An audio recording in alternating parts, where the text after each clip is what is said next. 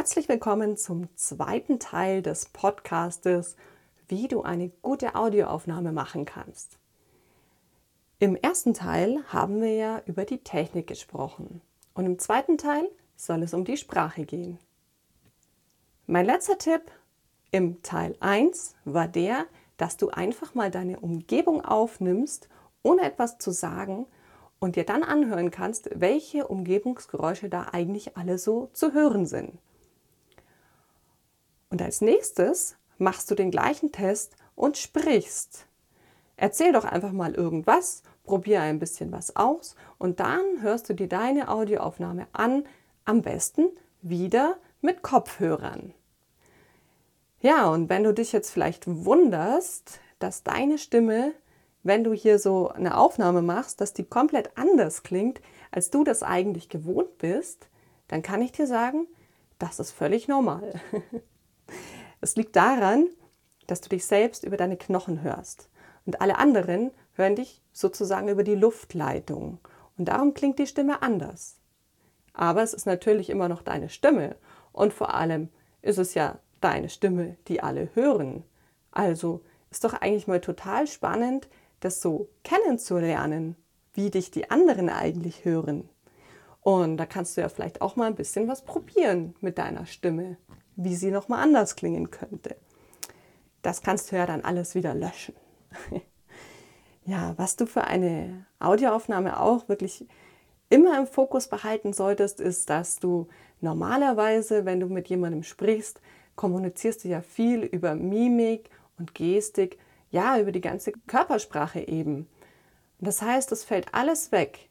Alles, was dir bleibt, ist wirklich deine Betonung. Also Du solltest das natürlich auch nicht übertreiben, aber es klingt schon besser, wenn du schön betonst, als wenn du irgendwas total flach daherredest. Vor allem könnte es dann schneller gelangweilt klingen oder undeutlich. Ich hoffe, das Beispiel war anschaulich. Also, wie muss man sagen? Anhörlich? Ist das richtig? Eine möglichst deutliche Aussprache ist natürlich auch immer total angenehm anzuhören. Und das war ja schon Thema aus Teil 1. Es ist immer gut, eine angenehme Aufnahme zu machen, damit dein Gegenüber auch wirklich dir gerne zuhört und dir gut folgen kann. Dazu gehört natürlich auch, dass er dich richtig gut versteht. Und was du machen kannst, ist ein kleiner Trick, um deine Aussprache zu verbessern auch wenn sie vielleicht schon gut ist. Du kannst das ja auch einfach mal nur für dich testen, ob das was für dich ist. Und zwar, der heißt der Korkentrick.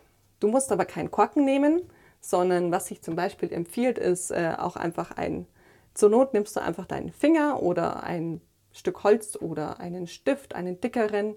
Du wirst gleich merken, worauf es ankommt. Und zwar, jetzt, ich nehme jetzt einfach mal meinen Daumen, am besten äh, vorher die Hände waschen.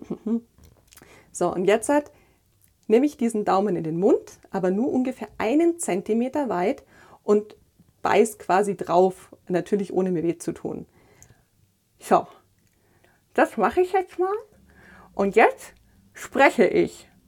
Du hörst schon, das hört sich sehr komisch an, aber genau das ist der Trick. Du versuchst jetzt so deutlich wie möglich zu sprechen. Und das machst du vielleicht eine Minute so, und wenn du danach sprichst, merkst du, dass du automatisch eine echt deutlich bessere Aussprache hast.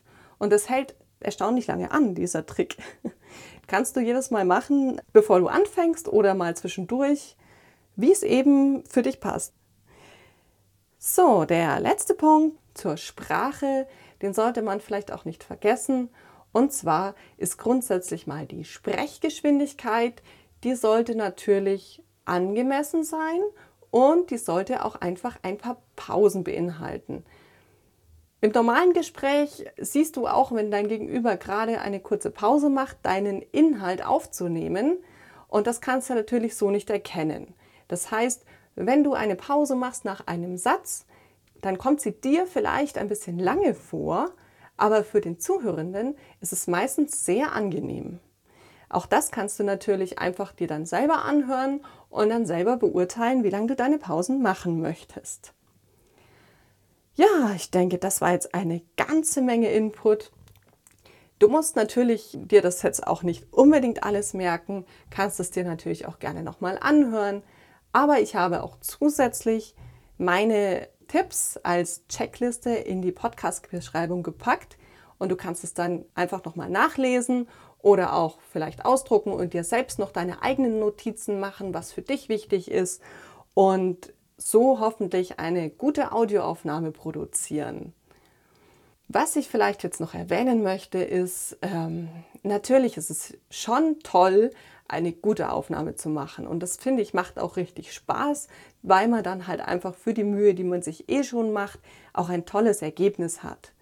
Trotzdem, Perfektionismus muss echt nicht sein, weil es geht einfach um den Inhalt. Und da geht es auch um deine Eigenart. Und so wie du sprichst, so sprichst du und die einen ein bisschen schneller, die anderen ein bisschen langsamer. Und das ist ja auch das Schöne, was es eben lebendig macht. Und obwohl man dich nicht sieht, erkennt man einen Teil deiner Persönlichkeit. Also, dann würde ich mal sagen, viel Erfolg bei deiner Aufnahme und vor allem viel Spaß. Ciao!